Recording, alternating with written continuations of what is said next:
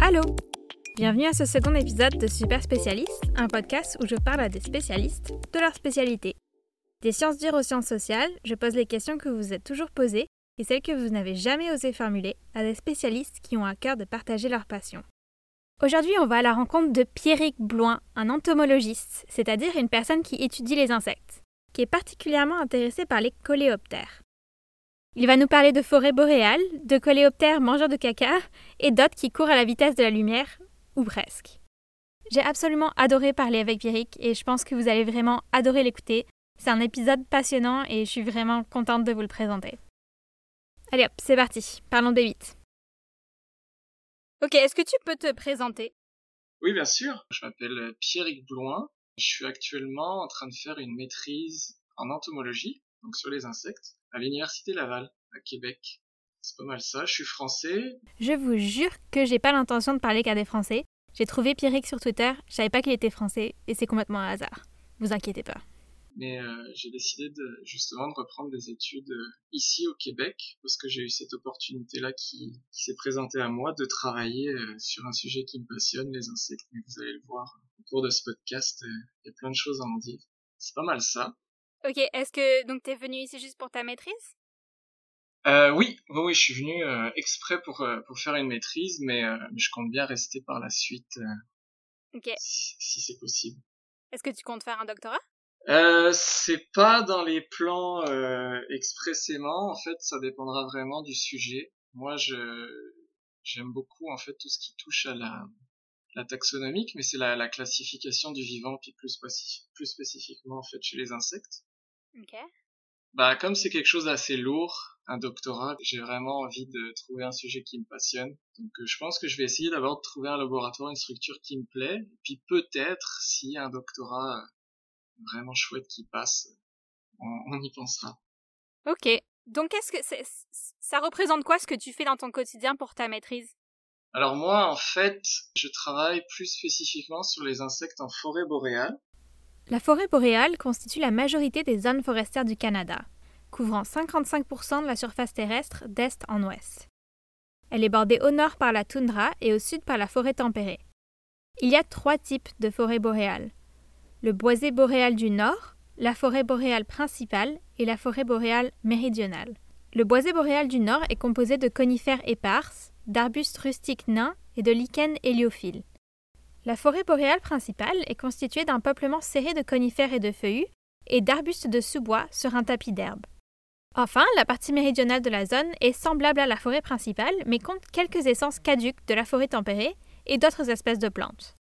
L'épinette noire, l'épinette blanche, le pin gris, le pin tordu latifolié et le sapin baumier dominent parmi les conifères de la forêt boréale, tandis que le mélèze, le bouleau, le tremble et le peuplier constituent ses principaux feuillus. Et surtout, les insectes qui sont associés au bois mort. Euh, on sait qu'en forêt boréale, en fait, euh, c'est une forêt comme les autres, puis on l'exploite. Et euh, le bois mort, qui est généré par l'activité humaine, bah, il est utilisé aussi par les insectes. Sauf qu'on ne sait pas vraiment, en fait, dans quelle mesure et comment euh, le fait de couper des grandes superficies, à quel moment, de quelle façon, ça a un impact sur ces insectes-là qui sont quand même très importants pour les écosystèmes forestiers, pour le, le cycle du carbone, euh, le retour des nutriments dans le sol puis qui retournent ensuite aux autres arbres. C'est eux en fait qui participent pour beaucoup en fait à la dégradation de toute cette euh, cette masse ligneuse hein, qui est présente dans nos forêts. Mais euh, mais finalement on en sait très peu sur eux. Et moi sur ma maîtrise en fait j'essaye de voir quand est-ce que le moment de la coupe, en fait le moment où les arbres sont coupés dans la saison, et puis quels arbres en fait si c'est euh, une épinette, si c'est un sapin, si c'est un bouleau, et ben est-ce que tous ces facteurs-là finalement vont influencer la colonisation des arbres qui ont été coupés par les insectes? Parce que ces arbres-là ensuite, quand ils sont coupés, on les laisse sur place, ça va de quelques semaines à quelques mois parfois, avant de les emmener vers des usines de transformation euh, pour en faire différentes euh, différents produits. Mais les insectes, bah ils voient le, le bois disponible, ils l'utilisent mais ils vont être perdus dans le processus parce qu'ils ont un développement qui est quand même relativement long. Puis en même temps, ils vont faire du dégât sur ces arbres-là. Donc moi, le but, c'est un peu de d'apprendre à décrypter en fait les mécanismes qui euh, régissent cette colonisation par les insectes pour apporter des recommandations qui permettront d'avoir moins de dégâts sur les arbres coupés, mais en même temps de diminuer la perte qu'on pourrait avoir sur la biodiversité des insectes forestiers. Ok. Et donc comment tu fais ça? Pour être assez simple, en fait, on fait des simulations. Donc on a pris euh, des coupes forestières euh, dans une forêt expérimentale euh, qui appartient à mon université. En fait, c'est une forêt de, de recherche qui est mhm. dédiée à la recherche universitaire notamment. Et donc il y a eu des coupes qui ont été faites. Puis nous, ce qu'on a fait, c'est que artificiellement, on a coupé des arbres à des moments choisis euh, sur la, saison estivale. Donc au mois de juin, au mois de juillet et au mois d'août, on coupait des arbres, puis on coupait des arbres de différentes essences, donc des sapins ou des épinettes ou des bouleaux. Donc c'est des arbres qui sont habituellement coupés puis qui sont présents dans cette forêt. Et on allait les mettre euh, ensuite dans ces parterres de coupe, puis avec des systèmes de pièges à insectes euh, qui nous permettent finalement de mesurer l'activité des insectes eh ben, on en a capturé, puis on a regardé finalement si ensuite les taux de capture euh, étaient influencés justement par la date de coupe ou par l'essence d'arbre qui était proposée à ces insectes-là. Ok. Puis, toi, comme c'est les coléoptères qui t'intéressent plus particulièrement, est-ce qu'il y a beaucoup de coléoptères? Est-ce qu'ils sont surreprésentés? C'est quoi le lien entre, bah, entre, entre ça et ta passion pour les coléoptères? Bah, je te dirais que je suis passionné par les insectes en général, mais c'est vrai que de cœur, je suis attiré par les coléoptères. Et euh, en forêt boréale, il y a quand même une grosse majorité de coléoptères. Puis en, en général, sur tous les insectes, c'est ceux qui sont le plus abondants. Il y a le plus d'espèces, puis c'est la plus grosse quantité d'espèces du monde animal connu, c'est les coléoptères. Donc il y en a énormément, et euh, c'est difficile de passer à côté. Puis c'est souvent aussi ceux qui sont le mieux connus. C'est ceux sur lesquels on a le plus de données, où on, on connaît le plus d'espèces, où on connaît un peu mieux leur écologie par rapport à d'autres familles. Ce qui fait que c'est aussi euh, des outils beaucoup plus faciles euh, à utiliser. Parce que quand tu dois finalement découvrir tout ce qui est l'écologie de l'espèce, en plus d'écrire de nouvelles espèces, puis comprendre comment elles interagissent les unes avec les autres, c'est énormément de travail. Donc moi, le but, c'est vraiment de prendre des espèces qui sont déjà connues, qui sont associées à des conditions forestières bien précises, à certaines essences d'arbres, qui interviennent aussi à un moment précis, quand l'arbre il meurt ou quand l'arbre il est mort depuis déjà 5 ans. C'est pas les mêmes coléoptères qui viennent sur cet arbre-là. Et euh, bah ces, ces coléoptères-là, notamment, c'est souvent ceux qui vont euh, être les premiers à arriver et euh, qui vont coloniser le bois. Et justement, bah, leur mission première, c'est de le dégrader pour que d'autres organismes puissent ensuite continuer et venir continuer le processus de dégradation. Mais pour l'industrie forestière, bah, ce bois-là, il va être endommagé. Ok. Puis, c'est qu'est-ce qui fait d'un coléoptère un coléoptère? Je veux dire, qu'est-ce qui les différencie des autres insectes et pourquoi ils sont aussi nombreux? Alors, pourquoi ils sont aussi nombreux? Ça, je j'ai pas la réponse. Je pense que l'évolution euh, fait bien les choses. C'est que déjà, les insectes en général sont des tout petits organismes qui se reproduisent très vite, ce qui fait qu'ils ont la capacité d'occuper une quantité de niches écologiques monstrueuses, puis ça donne des formes et des comportements et des stratégies qui sont tellement diverses que ça en fait des, des, des, on dit, des organismes magnifiques. Mais les coléoptères, qu'est-ce qui fait qu'un coléoptère est un coléoptère pour répondre à ta question? C'est vraiment dans leur anatomie. Coléos, en fait, en grec, ça veut dire étui. Et en fait, ils ont une paire d'ailes qui est rigide, mais qui ne sert pas au vol, qui sert euh, en fait d'étui. C'est pour ça qu'on dit coléos. Okay. Qui va venir, une fois repliée, protéger une paire d'ailes souples qui, elle, sert au vol. Et donc ça, c'est la, la, la, la, particularité de tous les coléoptères, c'est qu'ils ont cette paire d'élytres rigides et aussi, ils ont une paire d'appareils buccaux qui sont de type broyeur, qui est vraiment euh, propre à cette famille-là. Ok, ça, ça c'est dehors, c'est en dehors de la bouche ou c'est? C'est bah ça fait partie de la bouche. En fait, la bouche est composée de mandibules puis d'autres de composantes, mais eux, ils sont vraiment dédiés à broyer, à mâcher. D'accord. Selon ce qu'ils mangent, mais c'est vraiment ça. Ok, ok, je comprends mieux. Puis, comment t'en es arrivé là? Ça sonne comme si c'était quelque chose de négatif, mais je veux dire, comment t'es venue cette passion pour les insectes puis les coléoptères? Est-ce que c'est quelque chose qui t'a toujours intéressé Est-ce que t'étais le genre d'enfant qui allait collecter des insectes dans le jardin? Je suis ce genre d'enfant qui, je dirais que je suis tombé tout, tout petit dedans. Ma maman me disait souvent que même tout petit, je pense avant même de savoir marcher, je pouvais rester des heures à regarder les fourmis passer devant devant moi dans les parcs. Oh. Donc euh, je saurais pas dire d'où ça vient, c'est vraiment intrinsèque puis je l'ai toujours eu en moi cette euh, cette curiosité naturelle. Puis j'ai eu la chance de vivre dans un environnement familial où finalement ma curiosité a toujours été encouragée, qui m'ont toujours poussé à à vivre de ma passion, puis à la découvrir, puis à l'expérimenter. Puis bah en grandissant, euh, il s'est avéré que ça a pris de plus en plus de place dans ma vie et c'est devenu une vraie vraie passion. Ok. Puis donc en grandissant, c'est quoi T'allais lire beaucoup de livres ou alors tu passais plus de temps à en chercher?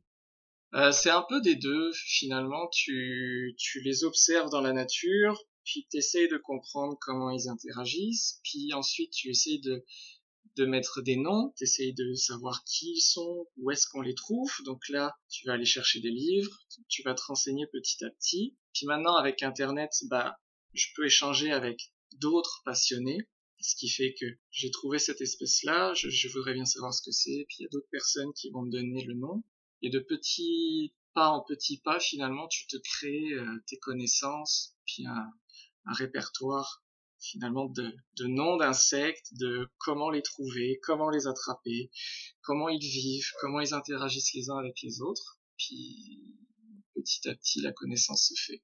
Ok. Puis est-ce que tu as dû réapprendre pas mal en déménageant au Canada? Est-ce que les espèces sont similaires ou est-ce que est-ce que ça a été un choc des espèces un petit peu? C'est pas un grand choc euh, comme ça pourrait l'être par exemple de vivre dans un pays euh, tempéré et de déménager au Costa Rica ou mhm. en forêt tropicale. Euh, le choc est moins grand. Moi, j'ai l'habitude de la faune française, puis surtout européenne, mais la faune nord-américaine est très proche, en fait. L'évolution a suivi un peu les, les mêmes patrons, parce que les conditions climatiques sont assez proches ce qui fait qu'on retrouve beaucoup de, genres d'insectes, c'est, la façon de les classifier, qui sont identiques entre l'Amérique du Nord et l'Europe. Donc en fait, toutes mes compétences acquises en Europe, j'ai pu les transposer assez facilement sur la faune nord-américaine. Ok, intéressant. Puis avec le froid ici au Québec, est-ce que est-ce qu'il y a moins de coléoptères, plus de coléoptères en termes de diversité d'espèces? Alors en termes de diversité d'espèces, notamment au niveau du climat, il y a moins de diversité d'espèces qu'en France. Je vais parler de ce que je connais. Je sais que ici au Québec, c'est à peu près 4000 espèces de coléoptères. Et en France, il y en a beaucoup plus. J'ai pas le chiffre en tête, mais je sais. Bah, le, le fait qu'il fasse froid plus longtemps et aussi des froids plus intenses, ça limite la période d'activité des insectes, puis ça permet, ça limite aussi le, le processus de diversité qu'on peut avoir, parce que tu vas avoir des, des, environnements végétaux qui vont être moins diversifiés que dans des climats plus chauds. Euh, la période de croissance est plus limitée. Euh, tous ces facteurs font que la diversité est moins importante. Puis, pendant l'hiver, est-ce qu'ils sortent, les coléoptères? Est-ce qu'ils vivent où? Ils font quoi? Ils sont euh, ils se mettent à l'abri ils sont ils sont intelligents à ce niveau-là c'est que comme ce sont des animaux finalement qui sont euh, exothermes c'est-à-dire qui euh, dépendent des conditions extérieures et des températures notamment pour se mettre en mouvement pour leur propre activité en hiver il fait beaucoup trop froid pour que ce soit possible donc ce qu'ils font généralement c'est qu'avant l'arrivée des grands froids ils vont trouver des abris euh, soit sous forme de larves, soit sous forme adulte. Ils vont aller se mettre dans le sol, ils vont aller se mettre dans du bois mort, ils vont aller se mettre à l'intérieur d'un garage, euh, dans un grenier. Parfois, il y en a qui rentrent dans les maisons, mais ils cherchent finalement des moyens de trouver un endroit qui va être isolé des grands écarts de température. Parce qu'une fois que un insecte est dans le sol ou dans du bois mort, la couche de neige va tomber et ça va faire un effet isolant qui va limiter les écarts de température et va empêcher finalement tout ce qui est en dessous de la neige de descendre à des températures trop basses. Puis ça, c'est un mécanisme qui va protéger les insectes.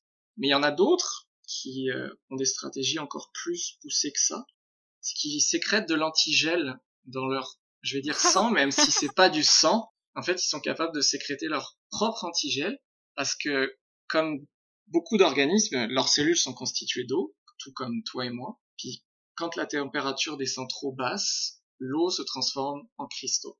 Puis ça, pour les cellules, c'est complètement néfaste, puis ça finirait par tuer l'insecte.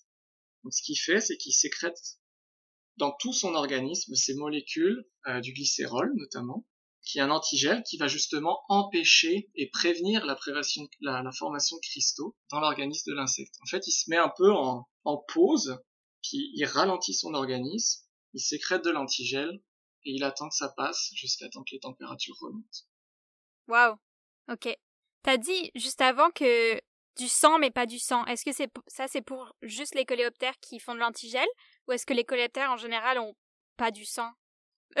Non, c'est tous les insectes. C'est on, appelle ça de l'hémolymphe. C'est parce qu'il n'y a pas hmm. de, de globules rouges. C'est pas du tout la même composition. On pourrait pas appeler ça du sang, mais c'est un système circulatoire aussi mais on pourrait pas faire la comparaison avec euh, notre système sanguin humain. Ok, mais c'est de quelle couleur?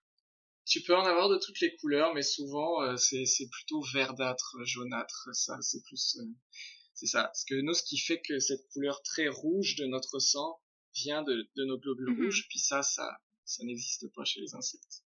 Ok, waouh. Est-ce que c'est, tu sais, quand tu attrapes une coccinelle puis que tu la mets dans ta main, elle sécrète un liquide comme un peu jaune, jaunâtre? Est-ce que c'est ça? Euh, Ça, c'est plutôt une régurgitation finalement. En fait, c'est parce que pour que tu, vois de l'hémolymphe, il faudrait que tu blesses l'insecte, entre guillemets, pour finalement qu'il y ait une sortie de son système circulatoire vers l'extérieur.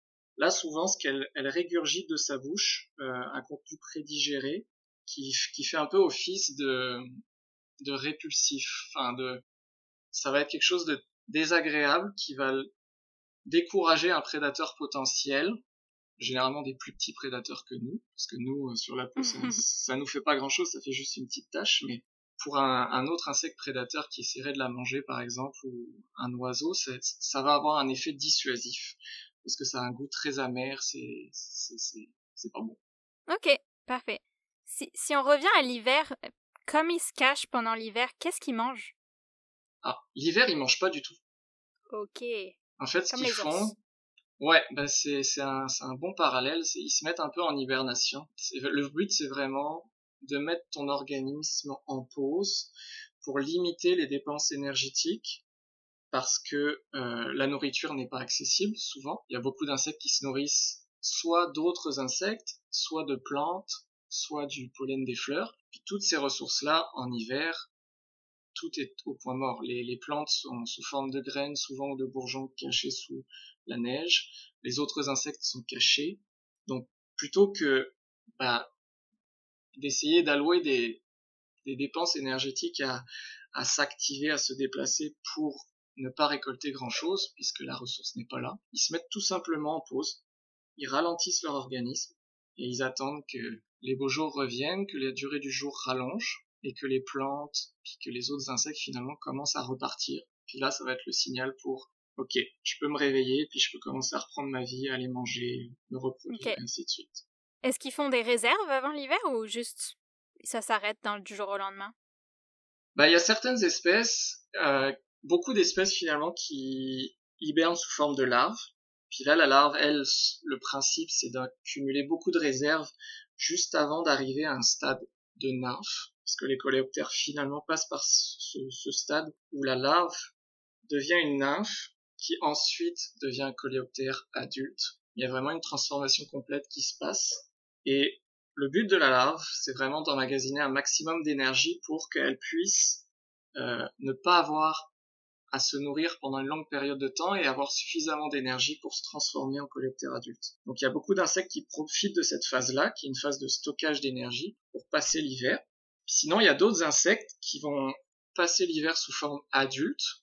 Euh, je ne sais pas s'ils font de l'accumulation comme le ferait par exemple un, écureuil qui va accumuler des ressources ou, ce genre de choses. Mais on a des espèces qui se mettent au repos, mais dès qu'il y a un redout, eh ben elles sont réactives. Euh, les bourdons notamment, certains papillons, dès que les températures commencent à dépasser 15 euh, degrés, je pense, 10-15 degrés, commencent à se réactiver tout de suite. Puis là, elles vont commencer à rebutiner, à revoler, ce genre de choses. Ok.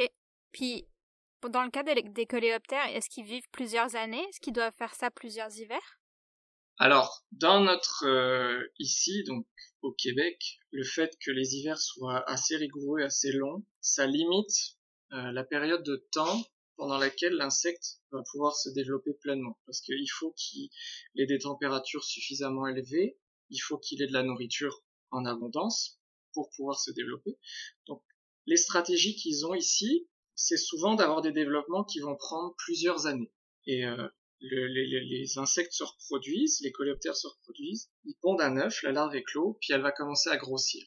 Mais souvent, elle va avoir un développement qui va s'arrêter au milieu, dès que l'automne arrive, finalement, que les températures commencent à baisser, elle va se mettre en pause.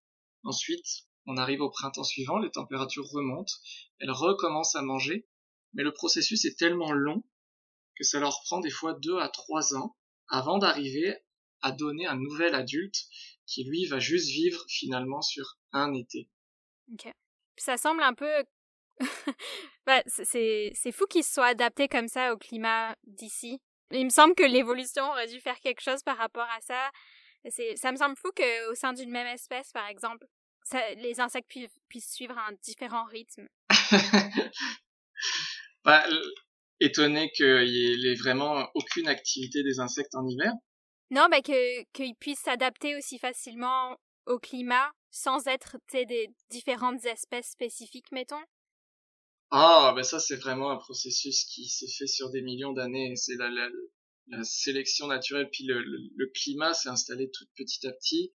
Puis les insectes ont développé des stratégies vraiment en rapport. Puis l'avantage, c'est comme je disais, ils sont vraiment tout petits, ils sont très prolifiques. Ce qui fait que le fait d'avoir beaucoup de générations, ça fait ressortir des adaptations au niveau de leur euh, patrimoine génétique beaucoup plus rapidement que des gros organismes comme des vertébrés. Ok c'est une question qui me vient comme ça, mais moi, quand j'imagine les coléoptères, je me les imagine très colorés. Mais est-ce que ici, justement, à cause de notre climat, puis des forêts, peut-être plus spécifiquement dans les forêts boréales, est-ce que les coléoptères s'adaptent en couleur à, leur environnement? Par exemple, est-ce qu'ils sont plus comme fades en couleur ici au Québec? Généralement, sous les latitudes plus nordiques, finalement, quand tu te rapproches des pôles, oui, il y a moins de, bah, il y a moins de diversité déjà de base, mais les coléoptères sont moins colorés et ils vont tendance aussi à être beaucoup plus petits. Euh, c'est vraiment des adaptations au milieu. Le fait aussi, ça c'est plus euh, une théorie personnelle, mais dans des milieux tropicaux beaucoup plus chauds, comme je te disais, c'est des milieux qui sont beaucoup plus variés. La quantité d'espèces de plantes est beaucoup plus grande. Donc tout ça, c'est des petites niches écologiques qui sont potentiellement, qui vont pouvoir être occupés finalement par une espèce d'insecte ou plusieurs. L'effet de spéciation, hein, le fait d'apparition de nouvelles espèces va pouvoir se faire à une beaucoup plus grande échelle que sous des climats comme chez nous parce que les forêts, par exemple la forêt boréale, c'est quelques essences d'arbres qui dominent, alors que si tu vas sur euh, un mètre carré de forêt tropicale, tu vas avoir des milliers d'espèces. Mmh Donc tout ça, ça va permettre de faire ressortir bah, beaucoup plus d'espèces colorées, beaucoup plus d'espèces qui sont adaptées aux fleurs et aux plantes sur lesquelles elles vivent. La, la, la, flore tropicale est beaucoup plus colorée et beaucoup plus vive que euh, la flore euh, qu'on va retrouver ici, par exemple. Donc il y a beaucoup d'adaptations. Ok. Je me souviens quand j'étais petite, euh, quand j'allais dans les Alpes, il y avait beaucoup de, de petits scarabées qui étaient comme, tu sais, qui changent de couleur, qui sont comme multichromes. Est-ce que tu vois ce que je veux dire? L'iridescence. Ouais, c'est ça. Comment ça marche, ça? Alors ça, c'est euh, une couleur qu'on appelle structurelle. Souvent, c'est euh, des insectes qui vont être verts ou bleus. En fait, nous, on va les percevoir comme vert ou bleu, puis dépendamment de comment tu le regardes, exactement comme tu disais, la lumière change un petit peu, puis la perception de la couleur change aussi. Et ça, ça vient du fait que c'est des microstructures qui sont sur toute la surface de la carapace du coléoptère. Puis c'est un, en fait, c'est un empilement de microstructures Et en fonction du nombre de couches et de leur espacement, elles vont euh, laisser passer toutes les, les différentes longueurs d'onde de la lumière, mais elles vont en renvoyer une spécifiquement en fait, dépendamment Mhm. de si l'écart entre toutes les lamelles est, euh, est bien précis, elles vont refléter une couleur bien précise, et c'est cette couleur que nous on va percevoir à travers nos yeux. Et le fait de comment dire cette, cette structure, elle est bien euh, figée, mais le fait de nous bouger de position fait que la déviation de la lumière va être légèrement différente selon l'angle où on va se trouver. C'est pour ça qu'on va les percevoir différemment. Mais ils sont pas réellement verts ou bleus. Finalement, c'est un peu, euh, c'est un peu un, des faux verts. En fait, ils renvoient juste une lumière, mais ils, ils, ils produisent pas cette couleur-là. Est-ce que tu sais pourquoi ils font ça? Parce qu'il doit bien avoir un but évolutionnaire. Euh, ben, on s'est beaucoup posé la question. On a trouvé récemment, parce qu'on se demandait pourquoi des couleurs aussi vives, quel était l'avantage évolutif. Souvent, la nature, elle conserve ce qui confère un avantage à l'organisme. Donc, pourquoi est-ce que des insectes aussi colorés auraient été sélectionnés? Et nous, de notre vision d'être humain, on les voit souvent euh, sortis de leur contexte. C'est-à-dire que si je regarde un beau coléoptère bleu brillant euh, dans ma boîte de collection ou sur mon bureau, effectivement, il, détonne puis il ressort. Mais si on le remet dans son environnement, les chercheurs, ils ont remarqué que souvent, la palette de couleurs qui était utilisée, qui était renvoyée finalement à nos yeux, était la même que la plante sur laquelle ils vivaient. Et ce qui fait que quand ils sont dans des environnements très complexes, avec beaucoup de végétaux, ils sont très très durs à repérer. Et finalement, ce serait un mécanisme de camouflage qui ferait qu'ils finalement ils se dissimulent dans le dans le couvert végétal, ce qui est plus dur à repérer. Et le phénomène d'iridescence serait également un serait un peu un effet de, de brouilleur de vision. Ils ont montré que chez certains oiseaux, le fait d'avoir cette iridescence fait que euh, les oiseaux les voient moins comme des poids potentiels. Ok. Ils seraient comme un peu perturbés, ils auraient du mal à, à différencier l'insecte de son support. Ok. Donc est-ce que les oiseaux, c'est les prédateurs principaux des coléoptères? Tu peux avoir plein de, de prédateurs dépendamment de, des endroits où ils se trouvent, mais les oiseaux sont des, en grande partie des, des prédateurs. Il y a beaucoup d'espèces insectivores. Euh, il y a beaucoup de micro-mammifères, des petits mammifères, tout ce qui est rongeurs, les musaraignes, les souris, en consommer énormément. Ok. Puis beaucoup de lézards, d'amphibiens. Finalement, ils sont mangés par un peu tout le monde, même des plantes carnivores. euh, Dans les tourbières ici au Québec, euh, il y a des plantes carnivores qui consomment. Finalement, elles, elles sont pas regardantes sur ce qui tombe, mais elles mangent tous les insectes qui tombent euh, dans leur piège. Donc même la, la carapace se fait dissoudre puis tout ça? Bah, La carapace, le, les, les ailes dures. Oui, c'est ça. Bah, en fait, c'est, c'est comme un... les, les insectes ont un squelette qui est complètement à l'extérieur. Nous, le squelette chez les vertébrés, il est à l'intérieur. Puis on est recouvert d'organes, de tissus. Puis les insectes, c'est l'inverse en fait. Le, le squelette, toute cette carapace qui est constituée de chitine, elle est à l'extérieur et à l'intérieur, c'est là qu'on va trouver les organes, les muscles, les fibres nerveuses, etc. Ok. Il y a des coléoptères qui semblent avoir des, des cornes. Est-ce que c'est des cornes? Si c'est pas des cornes, qu'est-ce que c'est? si, si, il y a des cornes, ça tu, tu, tu as bien vu. Euh, Il y a des coléoptères qui ont développé ce, ces cornes-là parce que c'est un peu comme des armes. Il faut le voir. Et puis j'aime bien faire le parallèle souvent avec euh, les grands mammifères comme le, les cerfs ou les, ou les élans. On voit souvent les mâles avec des grands bois. Et puis euh, la période de reproduction, ils vont choisir un territoire et ils vont se battre. Et ils vont se battre pour les femelles. Ben, il y a beaucoup de coléoptères qui possèdent ces cornes-là, qui vont avoir un peu ce même comportement. Finalement, c'est des armes pour se battre contre d'autres mâles et gagner les faveurs des femelles. Et euh, souvent, il y a des, coléoptères comme ça, des mâles qui vont choisir un territoire, ils vont être en compétition avec d'autres mâles, et celui qui sera le plus fort, qui aura les plus grosses cornes, euh, souvent c'est un avantage par rapport à un mâle qui aura des petites cornes. Et ben c'est celui qui va avoir le plus de chances de se reproduire avec une ou plusieurs femelles, et euh, c'est lui qui va transmettre son patrimoine génétique. Mais c'est vraiment essentiellement dédié à se battre contre d'autres mâles. Ça peut être aussi pour protéger euh, une femelle. Admettons un mâle euh, vit dans une galerie avec une femelle qui a pondu euh, des œufs. Bah, le mâle va protéger la galerie en se servant de ces cornes-là contre d'autres potentiels prétendants ou intrus. Et il y a ce, ce phénomène de, de combat entre mâles. Puis, s'il se fait mal à une corne, est-ce que ça peut repousser? Non, une fois qu'elle est brisée, elle repousse pas. En fait, le, le coléoptère, c'est la forme adulte définitive. Il n'y a plus de transformation, il n'y a plus de mu qui opère à ce niveau-là. Ce qui fait que dès qu'il y a quelque chose qui casse, c'est jusqu'à la fin de la vie de, de l'animal. Ok, puis il y en a beaucoup des coléoptères qui ont des cornes? C'est surtout euh, des familles bien précises. Il y a les, tout ce qu'on appelle les, les, scarabées, pour faire euh, plus euh, synthétique, mais on les, les dynastes, souvent les bousiers, euh, sont des, des coléoptères qui vont avoir des très très grandes cornes. Plus des cornes qui peuvent s'apparenter à des cornes de rhinocéros, ou alors les dynastes, ils vont avoir des très grandes pinces, un petit peu, euh, moi j'aime bien, ça me fait penser un peu à des capsuleurs, mais qui vont vraiment être très grandes. Puis ça leur permet de prendre un autre mâle et de, de l'éjecter, puis parfois de le tuer. Donc c'est vraiment, c'est un arsenal de guerre. Est-ce que ces pinces, ils s'en servent aussi contre euh, des humains, mettons? Est-ce que tu peux te faire pincer? Tu peux te faire pincer si tu vas l'embêter. C'est comme tout. Dans la nature, si tu fais juste l'observer, aucun coléoptère va venir sur toi puis va venir te pincer délibérément pour te faire mal.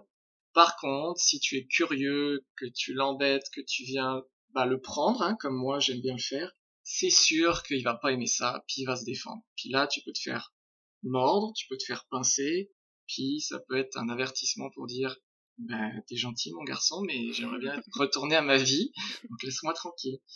Donc, est-ce que ça t'est arrivé?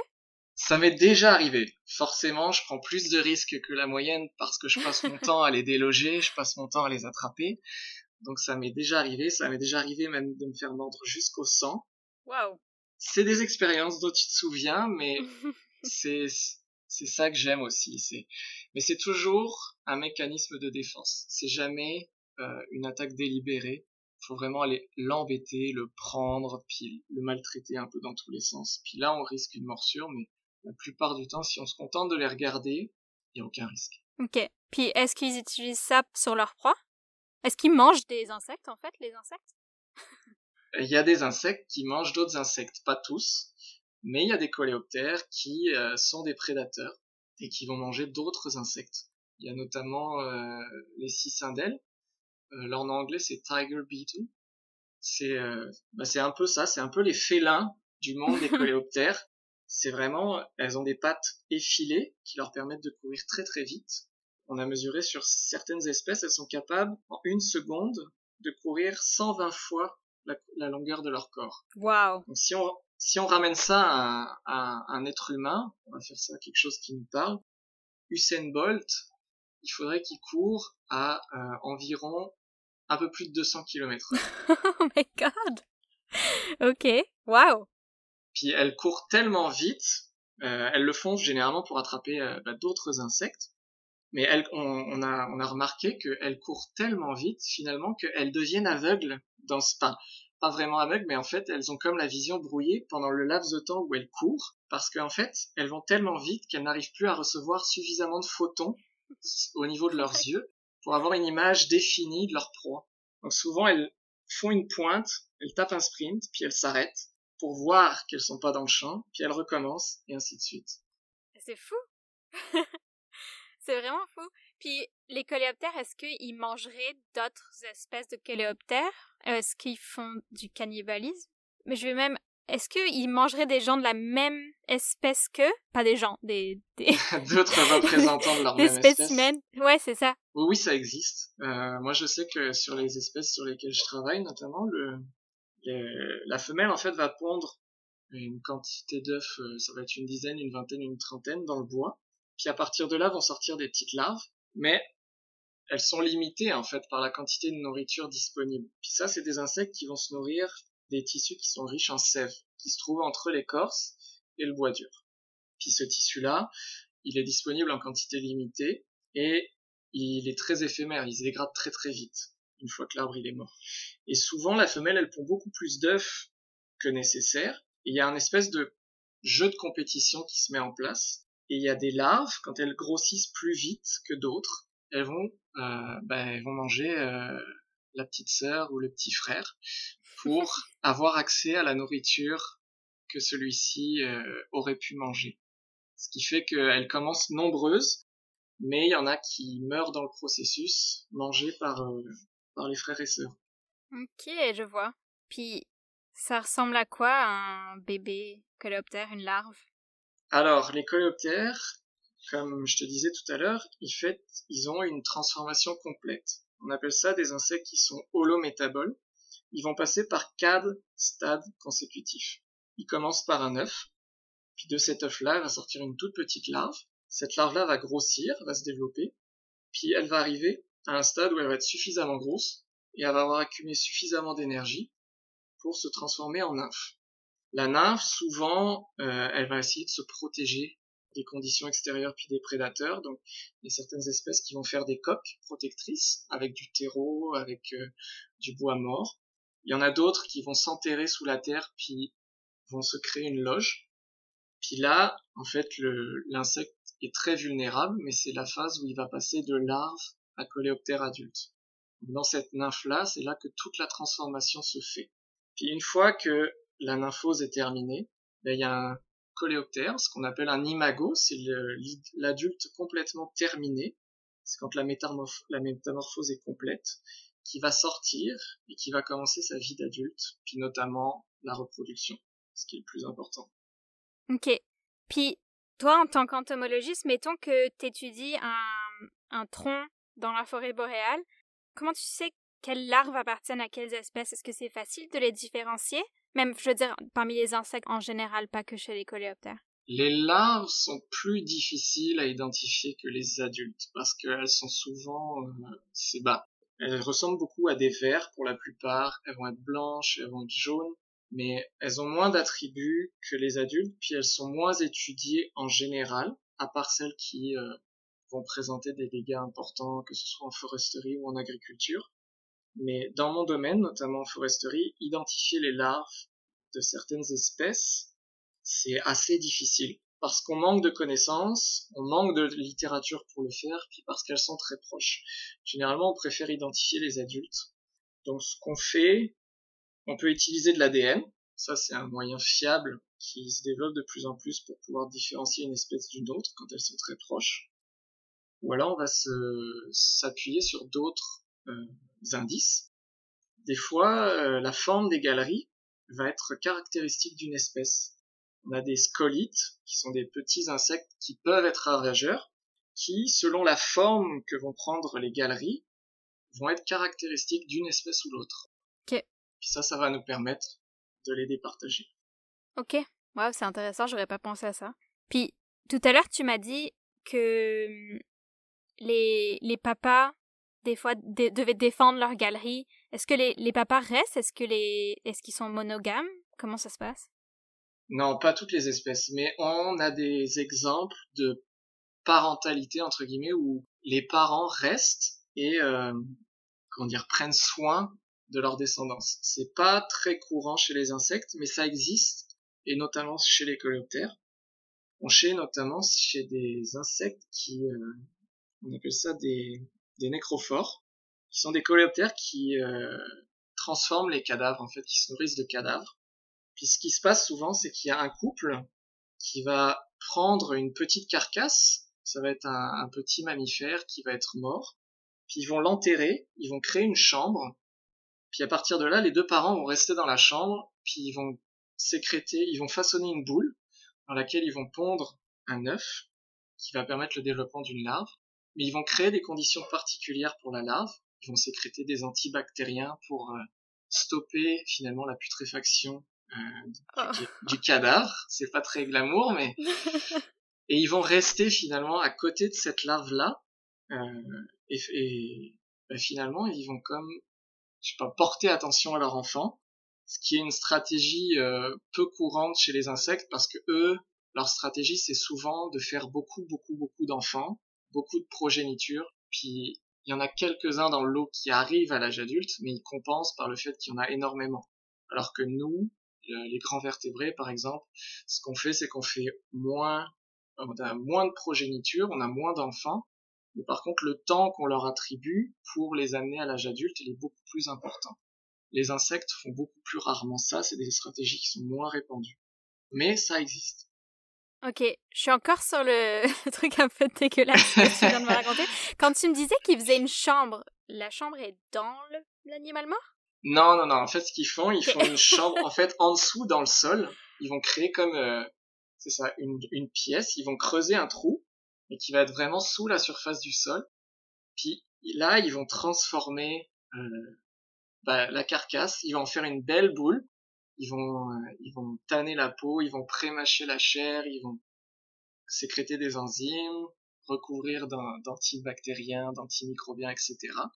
Ils vont vraiment créer une pouponnière qui est plus ou moins glamour dépendamment de ce qu'on aime, mais pour mhm. leur petit qui va pouvoir euh, après grandir euh, parfaitement là-dedans. Tu viens de me dire qu'ils tannent la peau, qu'est-ce qu'ils font avec la peau? Des manteaux? mais dans le sens, avec leurs mandibules, finalement, ils sont capables comme de séparer la peau des poils. Les poils euh, sont très peu intéressants, c'est juste de la kératine. Donc généralement, ils s'en débarrassent pour garder la peau, qui elle euh, va être plus intéressante pour les larves. Et euh, c'est ça, ils s'en servent un peu comme d'enrobage de la boule. Miam. on a des coléoptères qui, qui mangent des cadavres et on a les coléoptères qui mangent du caca. Oui. C'est quoi l'histoire avec les coléoptères qui mangent du caca? Pourquoi? Comme vous allez le voir tout de suite, je suis pas au-dessus de ricaner à la mention du mot caca. Je n'en suis pas encore là. Pourquoi ils mangent du caca? Bah, ils, sont, ils sont très utiles. S'ils étaient pas là, on aurait vraiment des gros problèmes. D'ailleurs, il y a un exemple, c'est qu'en Australie, euh, au siècle dernier, ils avaient, ils ont amené les vaches pour faire de l'élevage. Puis les vaches n'existaient pas en Australie. Puis les vaches, ça fait des bouses, des bouses liquides. Mais les kangourous, mhm. ça fait des petites crottes toutes dures. Puis mhm. chaque animal sur la planète, ben il y a des euh, mangeurs de caca qui lui sont dédiés, qui ont évolué pour pouvoir utiliser ces crottes, les transformer, puis ça fertilise le sol, puis ça évite qu'il y ait du caca partout. Mais quand les vaches sont arrivées, elles se sont mis à faire des bouses partout, mais les coléoptères qui était spécialisé du caca en Australie, il n'était pas pour les bousses de vache. Ce qui fait que ça les intéressait pas. Et puis il a commencé à avoir une accumulation, une accumulation, une accumulation de bousses de vache, ce qui fait que le sol était recouvert de bousses et il devenait complètement stérile. Ok.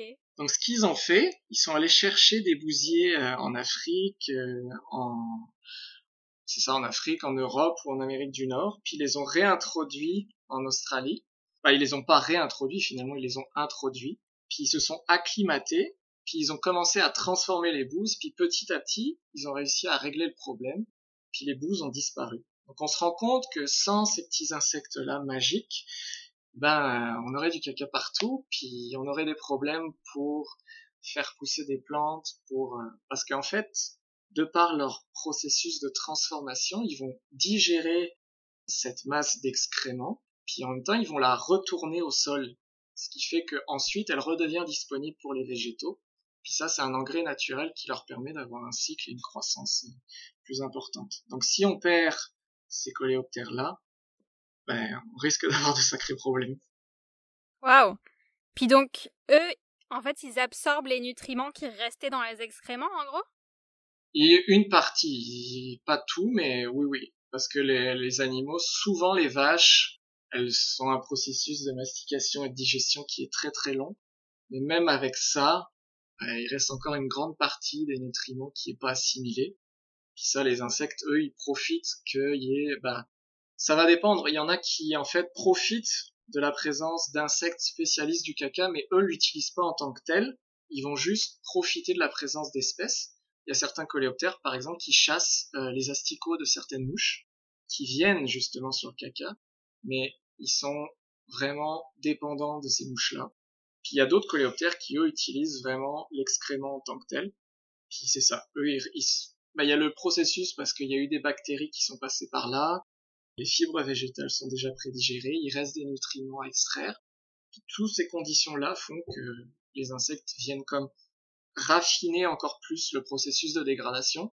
C'est comme une chaîne où le, la, la, vache constitue le premier maillon, puis ensuite il y a les insectes spécialisés des excréments qui viennent constituer le deuxième maillon, avec ensuite après les micro-organismes, le, les vers de terre, tous les organismes du sol, pour qu'au final ça retourne à la plante qui à son tour va être remangée par la vache, puis ça finit par faire un cycle. Ok, mais donc dans le cas de l'Australie, ça a dû complètement bouleverser l'écosystème, non? Bah, il y a eu des vraies répercussions, je te disais, il y a vraiment des, des, des, des kilomètres carrés de prairies qui étaient rendus stériles parce que on avait, ils n'avaient pas pensé au fait que d'importer des grands mammifères comme ça, ça allait à ce point euh, bouleverser la chose. Puis on s'est rendu compte que de tout petits insectes pouvaient faire avoir un grand service écologique pour ce cas-là. Puis c'est ça, si le sol était devenu stérile, recouvert de bousses de vache, puis qu'il n'y avait plus aucune pousse possible, ça limite forcément la biodiversité que tu peux retrouver dans ce genre de prairie. Donc le fait d'intégrer de nouvelles espèces spécialistes de la dégradation des excréments, ça a permis de retrouver un peu un équilibre normal, même si l'utilisation des terres pour l'agriculture en soi est une dégradation. Mais on a comme mhm. limité les dégâts en plus que d'en rajouter. Ok, ok. C'est vraiment intéressant. Ça a un peu rien à voir, mais est-ce que les coléoptères, ils peuvent communiquer entre eux? Oui, oui, euh, les, bah, les insectes en général, mais les coléoptères communiquent. Le moyen, j'irais, le plus répandu, c'est ce qu'on appelle, bah, via les phéromones. Hein. On pourrait l'associer grossièrement euh, à un système d'odeur. Finalement, ils ont des capteurs ou des récepteurs sur leurs antennes, souvent, qui vont leur permettre finalement de suivre ces odeurs, ces senteurs, qui vont être spécifiques de chaque espèce, ce qui leur permet de communiquer notamment entre un mâle et une femelle. Un mâle va pouvoir retrouver l'odeur d'une femelle de sa propre espèce. Il y en a qui s'en servent pour euh, indiquer, euh, je sais qu'il y a des scolites pour attaquer euh, des arbres qui sont vivants. Puis un arbre vivant, bah, il se défend. C'est comme un organisme. Nous, on a notre système immunitaire, mais l'arbre, quand il se sent attaqué par des insectes, il sécrète des composés, il va, il va faire couler plus de sève, il va essayer de se rendre plus toxique pour que les insectes, justement, s'en aillent. Puis il y a des coléoptères qui ont une stratégie, c'est qu'il y en a un qui arrive, qui commence à voir qu'il y a un arbre qui est déjà un peu affaibli, mais qui est encore trop résistant, et eh bien il va y mettre des phéromones, puis là il va appeler tous les autres coléoptères qui sont dans le dans les environs pour qu'ils viennent tous attaquer en même temps cet arbre-là, pour comme surpasser ses défenses, puis finir par le tuer. Donc euh, ils communiquent par les phéromones, puis ils vont aussi communiquer par tout un tas de... Il y a des signaux visuels, bien qu'ils aient pas une très bonne vue, mais euh, ils vont communiquer aussi par vibration. Il y a certains insectes, euh, notamment dans le bois, qui vont tapoter, qui vont un peu faire comme du tambour avec leur abdomen ou leur corps sur le bois. Ça va faire des vibrations qui vont être euh, perçus par d'autres membres de leurs espèces.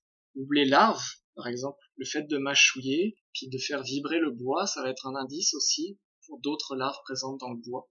Donc euh, il y a toute une panoplie de, de façons de, de, communiquer euh, entre eux. Ok. Puis est-ce que en général ils sont solitaires puis ils s'unissent comme ça quand ils ont un but commun, par exemple détruire un arbre, ou est-ce qu'ils vivent en colonie?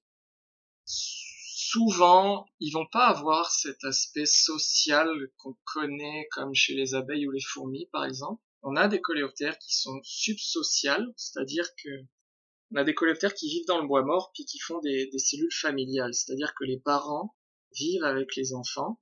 Puis il y a comme probablement un bénéfice parce que les parents vont prédigérer le bois, rajouter des bactéries, peut-être les protéger des prédateurs il y a une espèce de cohésion, c'est une cellule familiale qui se met en place, mais il n'y a pas de, de hiérarchie de caste comme on peut le connaître chez les insectes sociaux.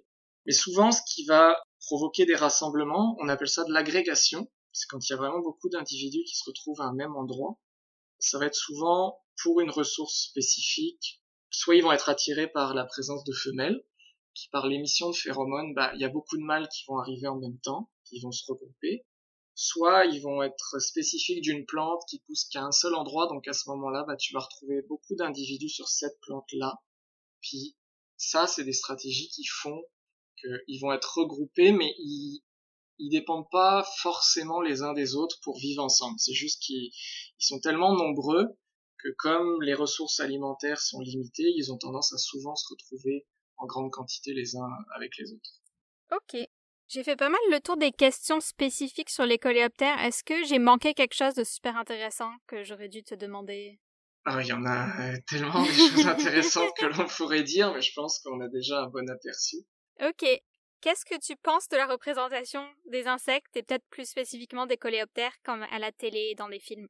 Euh, La représentation des coléoptères dans les films et à la télé, je pense pas que ce soit quelque chose de très courant. Je vais peut-être répondre un peu plus généralement sur les insectes. Je te dirais qu'il y a deux points. Il y a le côté très... Euh, les insectes font peur.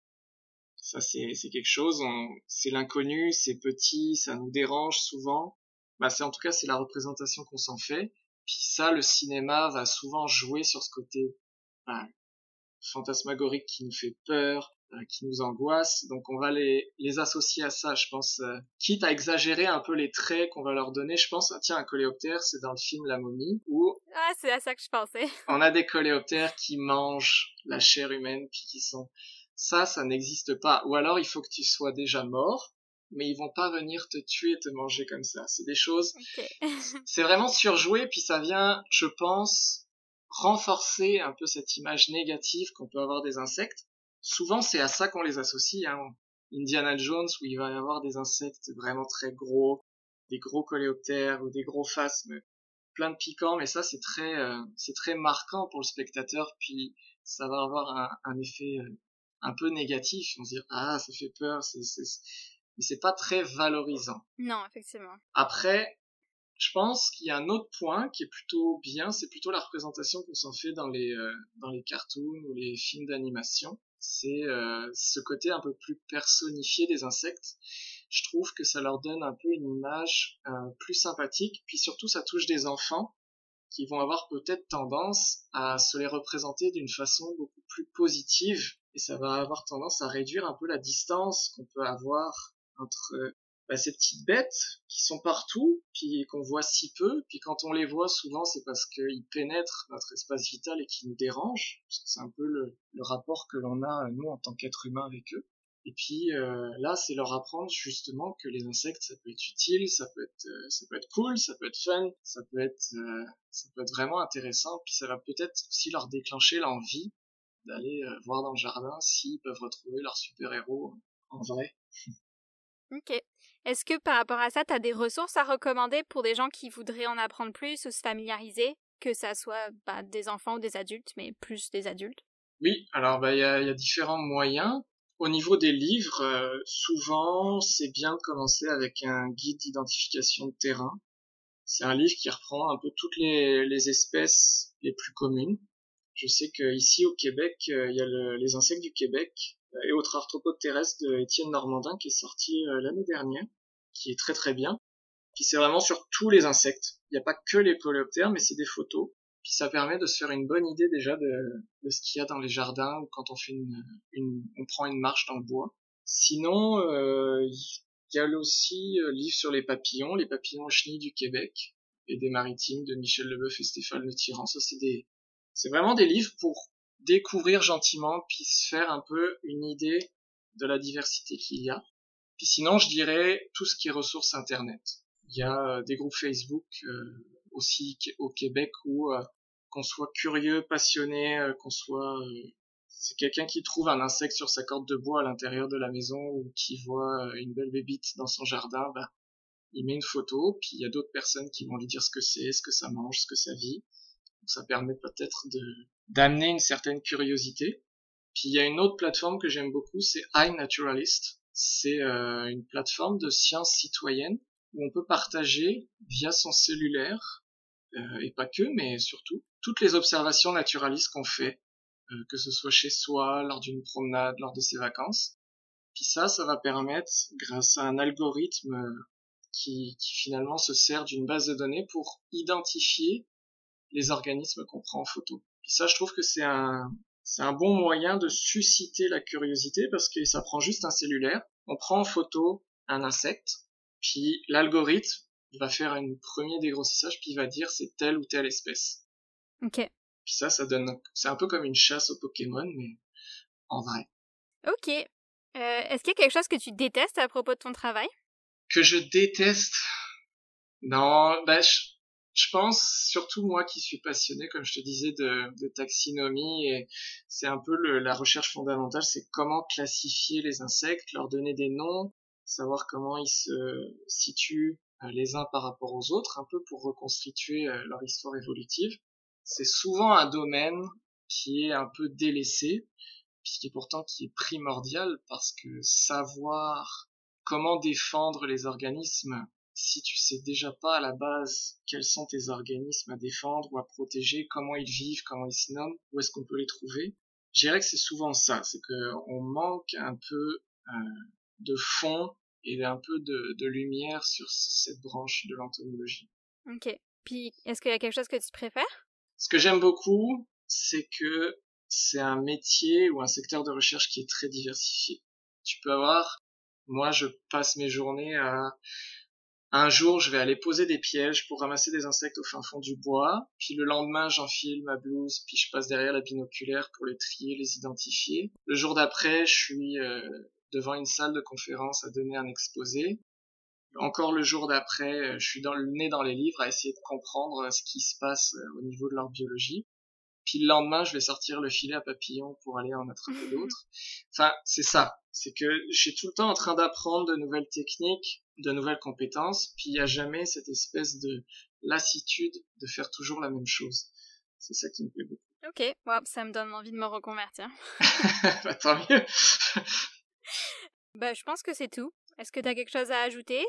Non, c'était un vrai plaisir de parler d'insectes et surtout de coléoptères, donc euh, non, non, je suis vraiment content si vous avez appris des choses euh, intéressantes. Ok, bah merci beaucoup Pierrick. je t'en prie.